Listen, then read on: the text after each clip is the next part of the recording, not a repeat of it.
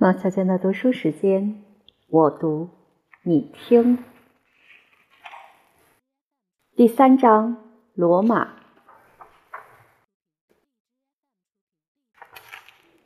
谈论罗马音乐，其方式与谈论希腊音乐艺术应有不同。虽然罗马人肯定有自己的民歌，但这些民歌随着外来音乐文化的侵入消失了。这种外来文化被移植到罗马的土壤中，生根、开花、结果。因此，谈论罗马音乐，其实说的就是希腊音乐在罗马的发展和实践。对于“发展”一词，需要做些限定，因为在移植的艺术中，发展并不必然意味着进步。为了适应罗马人较为粗陋和广汉的趣味。音乐实践和其他从希腊引入到罗马的艺术一样，杂质增多，成分不纯，音乐的表现手段变得更为丰富，更确切地说，更为粗俗。到奥古斯丁的时代，阿弗洛斯管变成了一种可与大号相争的巨型乐器。阿米亚努斯·马尔塞林努斯曾提到，像战车一样大的利尔琴。除了增大单个乐器的音量，罗马人还将很多乐器组合在一起，形成巨大的合奏。当然，巨型合奏的倾向在埃及已很明显。罗马人可比附某些庞大的先例照葫芦画瓢。托勒密二世描绘了亚历山大宫中的一次队列行进，有六百人参加，其中三百人演奏精致的利尔琴。其他民族的音乐早些时候已进入罗马。帝国时期开始时，埃及亚历山大音乐的影响很明显，因为在罗马统治下，亚历山大仍保持丰富多彩的音乐生活，其音乐家和歌手在整个帝国都享有盛誉。因此，希腊音乐在罗马所经历的变化，很大程度上是一种东方化的过程。希腊音乐和罗马音乐之间的不同，在大型的交响合奏中可见一斑。这种合奏在罗马极为流行，古希腊则全然不知。声乐演出的特点同样也是巨型组合的炫耀。塞内加说，在这种场合里，舞台上集合的歌手比旧日里的观众还多，过剩的音乐家挤满了公众席中的空座位。他还说。伴奏部分包括各种各样分散在观众席中的铜管乐器、阿弗洛斯管，以及安置在舞台上的各种类型的管风琴。不妨回想一下，罗马的剧场可容纳七千到一万两千名观众。据此可以有把握地推论，这些演出的规模超过了现代美国和英国的合唱节。随着浮夸因素的增长，罗马音乐逐步摒弃了崇高理想的最后一丝痕迹。而在原来的希腊故土中，崇高理想曾一度被奉为神明。单纯庄严的希腊旋律让位给复杂的节奏性曲调，其中充满扭曲的转调，抛弃古朴的限制，导致迅速的艺术堕落。哑剧的极端流行更助长了这种堕落。当时的著述家认为，哑剧的音乐虚弱、下作、缺乏尊严，其间充满了花式与号角声。如果说音乐艺术经罗马人之手蜕变成一种仅是为了感官满足的手段，那么也必须承认，他们看到了音乐的所有可能性都被开掘和发现。与其他艺术一样，罗马人的音乐目的是享受生活。他们有奴隶制作为保障，有可能大规模训练音乐家和职业艺人。有这么多奴隶，其中总归不乏有才能的人，将他们从成千上万个属于贵族家庭的奴隶中精选出来，并不是件难事儿。克里斯格努斯是苏拉时代富裕的自由民。家奴中音乐家很多，住所附近的地区日夜回荡着乐器声和人声。音乐家陪伴主人到处旅行，时髦的旅游胜地回响着各种各样的音乐。梅塞纳斯患失眠症，医治方法是倾听轻柔的音乐。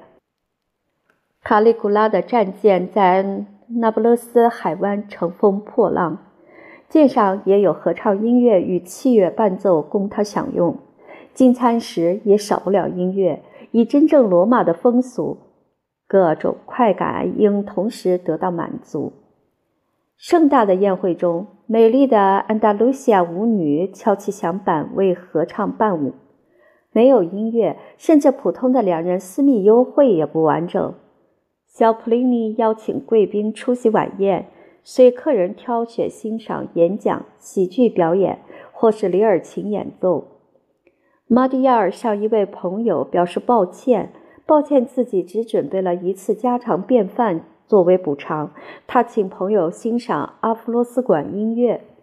显而易见，任何公共场合，不论是宗教集会还是剧场娱乐，都少不了音乐。宗教音乐与世俗音乐之间也没有任何区别。事实上，整个古代时期并不知道这种区别，因为剧场表演本身就是宗教仪式的一部分。由于入场观看表演几乎不受任何限制，通俗旋律和热门歌曲广为流行。其迅捷和普及远远超过19世纪或收音机开始之前的20世纪。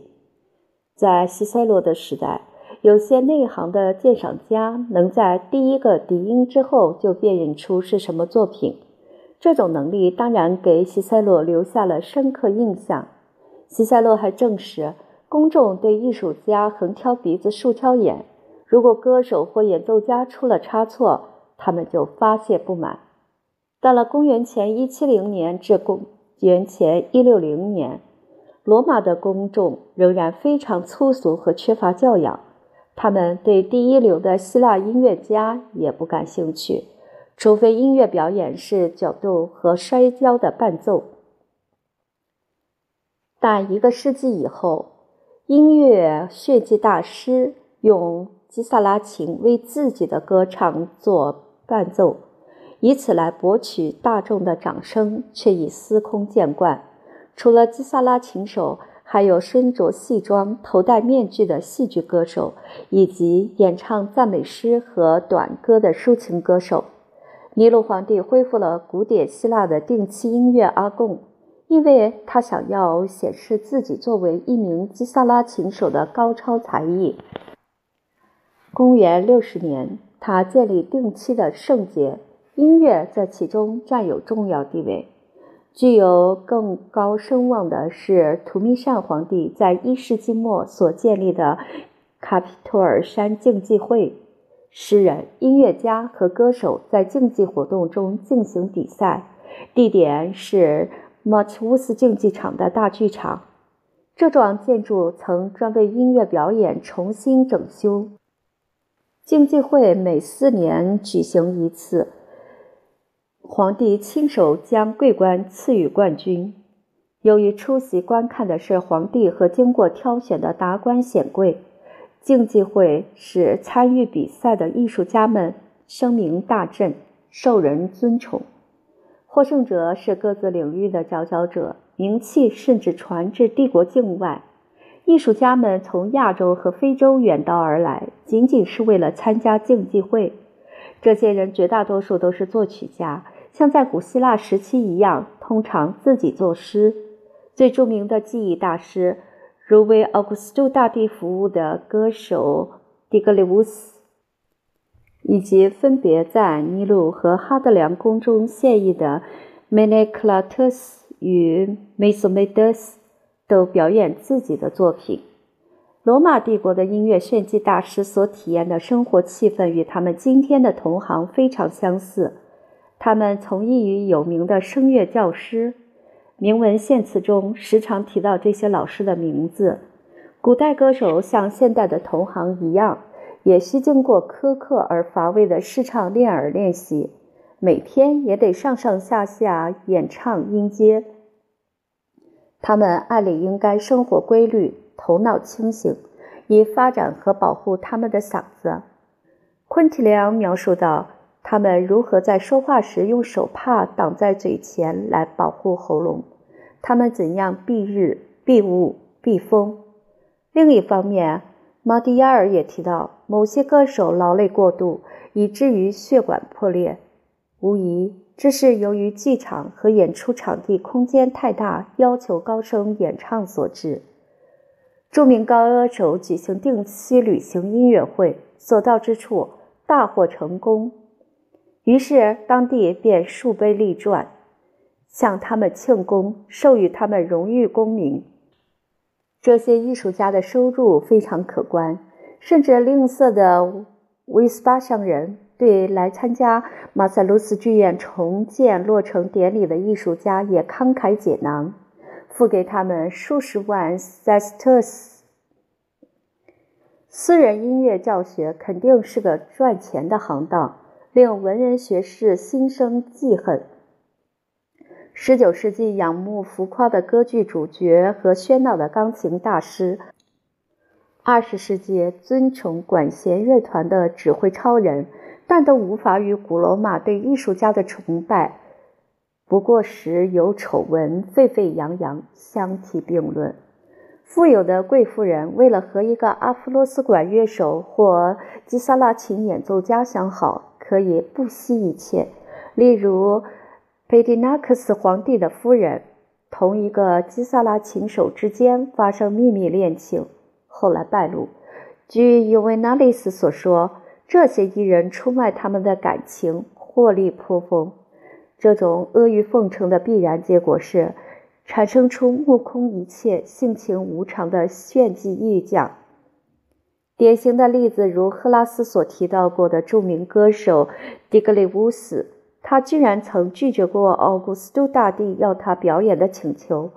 虽然奥古斯都如果愿意，完全可以迫使他就范。倘若这个罗马帝国的宠儿心血来潮，任何人也无法阻止他在整个晚宴中放声歌唱。争强好胜的竞赛助长了音乐艺术家们的嫉妒心，他们互相观摩演出，对评判官和公众表示尊敬与忠诚。如果不能用真正的艺术技巧赢得对手，他们就行贿。尼禄对公认的吉萨拉琴演奏习俗也不敢怠慢，小心翼翼地遵守由来已久的规则。表演前，他对观众说的是：“先生们。”镇江献丑，请恩赐好意。歌唱结束后，尼禄会说些更加彬彬有礼的谦辞，向观众表示敬意。随后，佯装忐忑不安地等待观众的评价。即便最著名的技艺大师对是否赢得喝彩也没有把握，因而往往私下雇人捧场。从马蒂亚尔的某些议论中可以推论，职业捧场当时曾是一个相当兴盛的生意。如此活跃的音乐生活，无疑对非职业的音乐领域发生影响。的确，业余爱好者数量很大，而且呈不断增长趋势。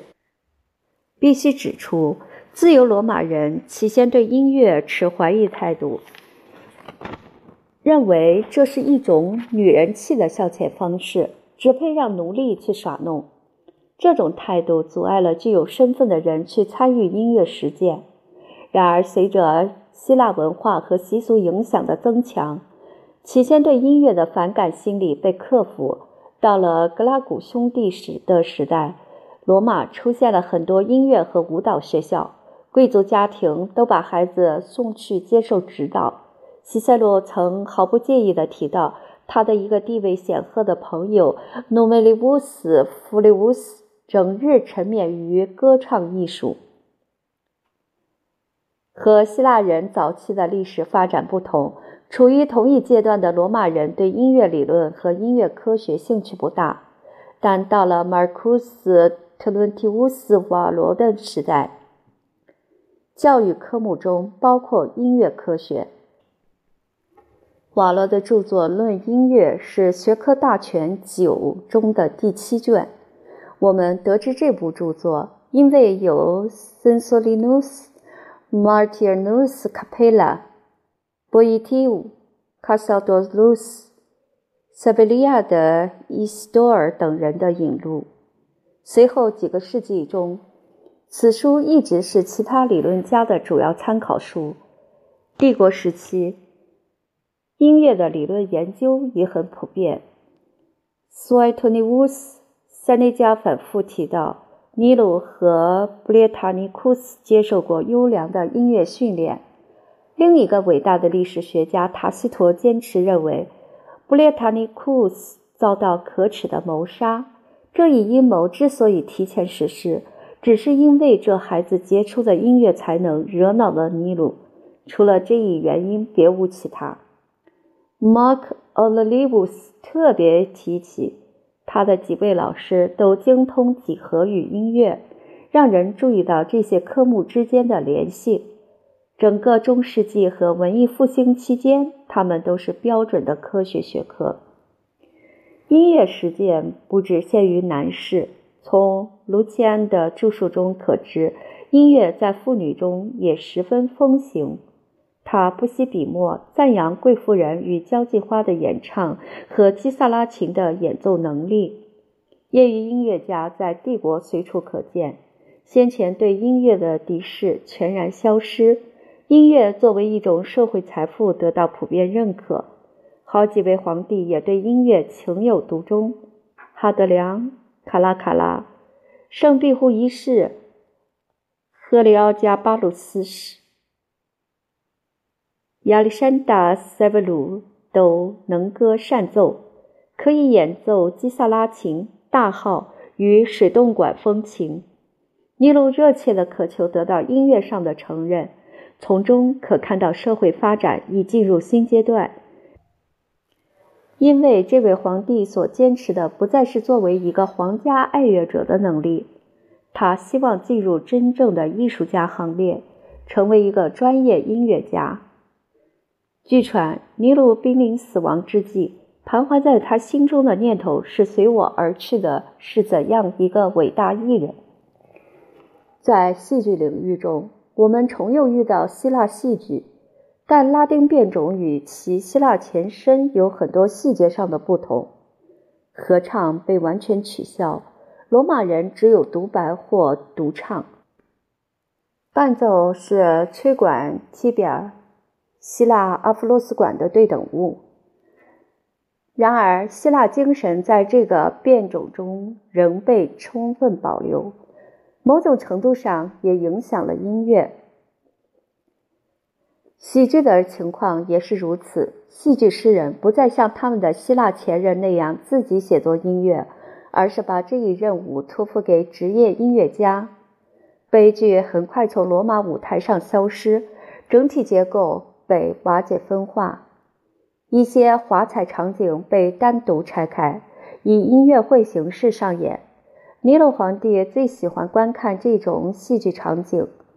罗马帝国中最流行的音乐形式是哑剧，如我们所见，品味不高，因为观众的注意力集中在动作造型上，通常随意充斥着角斗和其他运动场面。音乐只是一种大杂烩。古典时期行将结束时，新的宗教和哲学使人们迷失了方向。他们厌倦启蒙的探索，渴望拯救与启示。此时，他们又一次注意到古老的希腊音乐美学，但是这种音乐科学缺乏内在驱动力，在无谓的思辨中丧失了自我。新毕达哥拉斯学派坚持数字和音响的超自然神秘意义，企图继续前辈有关音响数学的研究。但他们最终只是回到了巫术的古老领地。但即使是在衰落期，他们和犹太亚历山大学派以及新柏拉图哲学家之中，仍然产生了不少才华横溢的音乐美学著述家。其中特别应提到的是柏罗丁，古典时期最后一位哲学家。柏罗丁从柏拉图和亚里士多德的学术中建立美的教义。但是，这种教义与伦理学的形而上学的进与神学的观念缠绕在一起。妨碍了它转变为一种真正的音乐实践。新柏拉图主义者继续了这种哲学倾向，通过他们，这种哲学进入到中世纪的美学思想中。但是，一旦创造力从音乐中消失，美学也随之衰退。历史悠久的音乐巫术观念重又流行起来，然而道德教义的学说并未消失，而是经过各种变形，在基督教时代仍保持着活力。古代音乐现存极少的残篇，令人信服的说明，想深入到古代音乐的内在世界中是多么困难。它的表现手段与展现力采用的似乎是完全陌生的语言。中世纪和随后的世纪并不知道这些残篇，他们只是到了后来才被译解。但是，古代哲学家所留下的奇妙著述。在后世人们的心中唤起了无限的，有时甚至带有宗教色彩的崇敬之情。人们向往古典时期的音乐，尊崇希腊音乐科学巅峰的理论大厦，仰慕音乐所具有的至高社会与伦理作用。这种崇敬之情，在音乐发生变革的时期，终于开花结果。佛罗伦萨的卡梅拉塔会社的改革活动，理查德·瓦格纳的观念，以及今天的斯特拉文斯基的新古典主义清唱剧，均受到了希腊音乐理想的强烈影响。